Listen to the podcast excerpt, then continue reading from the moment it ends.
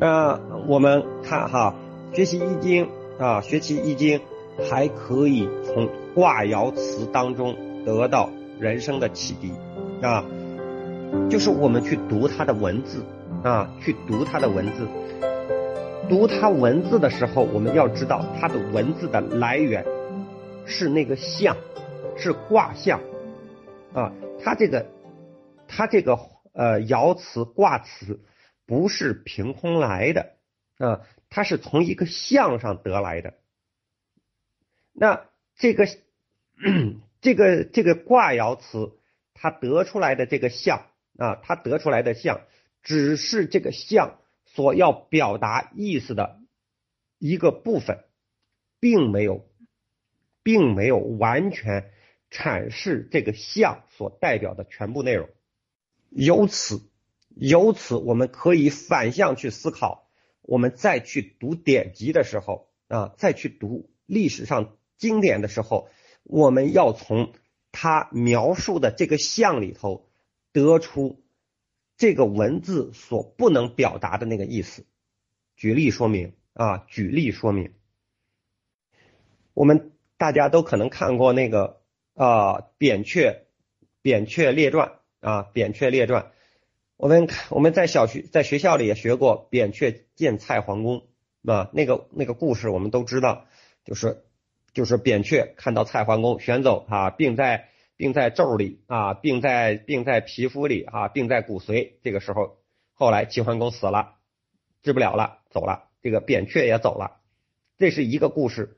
第二个故事是扁鹊把国国的公子给救了啊，就是扁鹊跑到国国去。正好这个国国的公子，这个国君的儿子死了，正在发丧啊。这个时候，扁鹊他就问啊，说说说这个国君的儿子死了吗？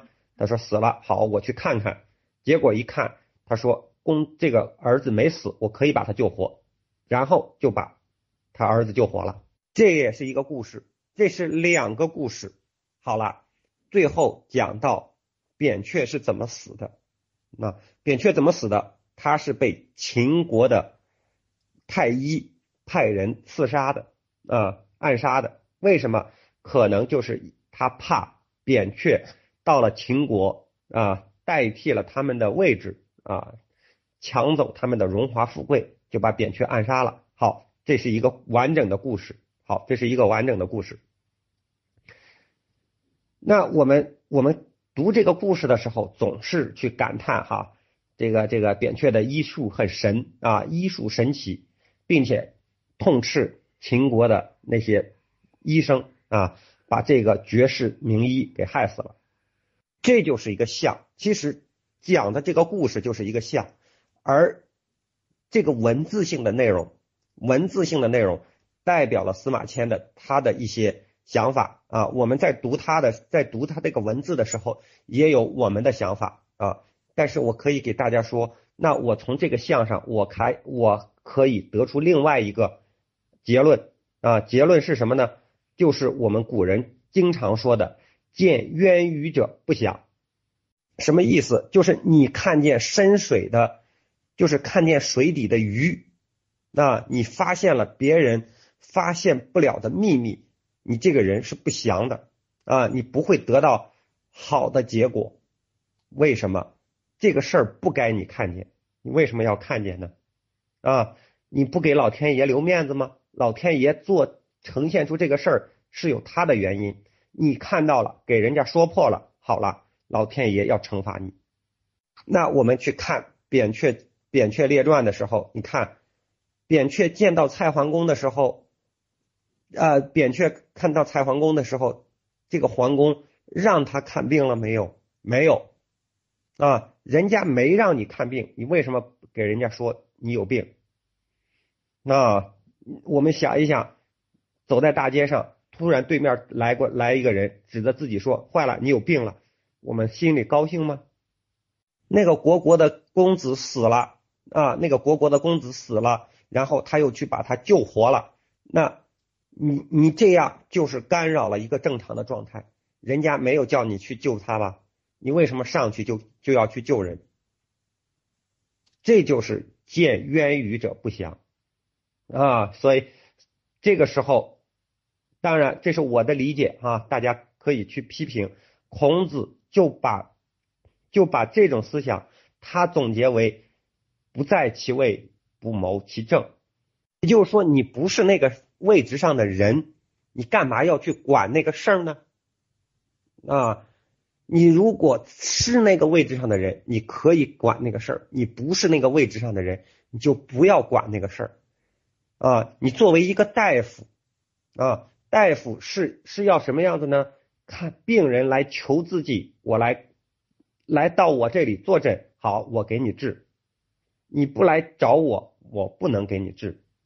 啊，我们其实，在易经当中预测也是这样，你不能随便给人家预测啊，你随便给人家预测就是看到不该看的东西啊，所以，所以哈，所以我们通过这个故事哈，通过这个故事，我们其实是要明白什么呢？就是当我们去读这个文字的时候，其实这个文字它给我们带来一个带来的是一个象。我们对这个象可以有很多的解释啊，很多的解释。这是易经它的一个呃，它的一个呈现方式，就是先给我们一个卦啊，先给我们一个卦象，然后再给我们卦辞和爻辞。卦爻辞是对象的描述啊，但是它不是对象的全部解释啊。它的全部解释是在象里，是根据每一个人他的学问、他的学识，还有他的经历不同，他在这个象里得出他属于他自己的一个观点，然后让他成长起来啊，然然后让这个人迅速的成长起来，这是易读易的时候给我们的一个启示、一个启发，然后我们再去读其他经典的时候。我们带着这种思考的方向去读其他的经典，可能会收获更多，比知道这个字有有有有有多少种写法，它是不是倒装句，比这个要强的多得多啊。那好哈，那当我们知道了啊，学学习易经是是建立这个啊，理解中国传统文化啊，关照当下的生活。啊，那还有一个啊，还有一个呃特点啊，我们学习易经是为了什么呢？是知道易经它到底是干啥的啊。我们当我们知道了它是到底是干啥的时候，可能啊，可能我们对易经的学习会变得更加有意义啊，更加有意义。首我觉得哈，首先易经它它具有它的哲学功能。啊，这个是首当其冲的，没有办法去否认的啊。它的哲学意义是什么呢？就是我们前面讲的啊，给每一个人建立起呃思维模式、思维方式，给我们历朝历代的啊，就是凡是能够接触到易经的人，传播啊他的思考世界的方式啊，你怎么看待世界？你怎么看待身边的人和事啊？这是它的哲学功能啊，哲学功能。那第二个就是预测功能，预测功能，这个预测功能是干啥的呢？就是我我要趋吉避凶的啊。每一个人他无论是无论是平常老百姓还是圣人啊，他都想趋吉避凶啊。没有一个人说我就不愿意趋吉避凶，我就找哪个地方凶，我往哪个地方去。那些英勇就义的烈士。他也不愿意成为烈士，这是在他在选择革命的道路上到了那个份儿上了，没有办法才成为烈士啊！没有任何一个烈士他就想死的，这是肯定的。所以，我们每一个每一个人在学习易经的时候，是为了趋吉避凶。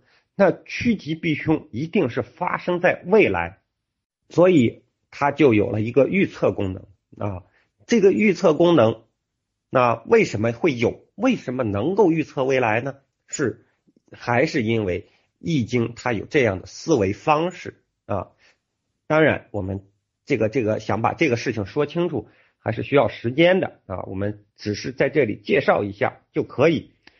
它是为了趋吉避凶，第二个是为了让我们体会这个大自然的规律啊，大自然的规律是神奇的啊，是神奇的。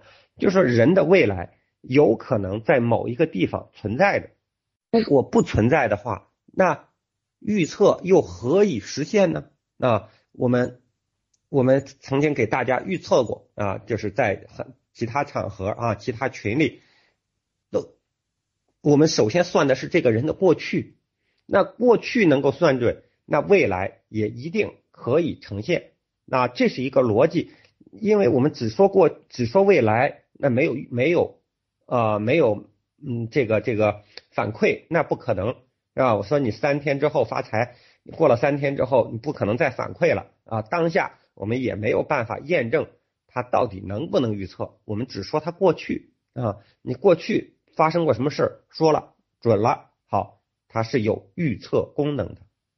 那这个预测功能是为了帮助我们理解这个社会啊，理解这个天地之间的运行规律，不是我们平常人想象的那个样子，它可能有我们是预料不到的更加神奇的方式存在着啊，给我们打开一个无限广阔的大门啊。这个预测功能它是这样。啊，这是这样，最后一个功能调整功能。所谓调整功能是啥呢？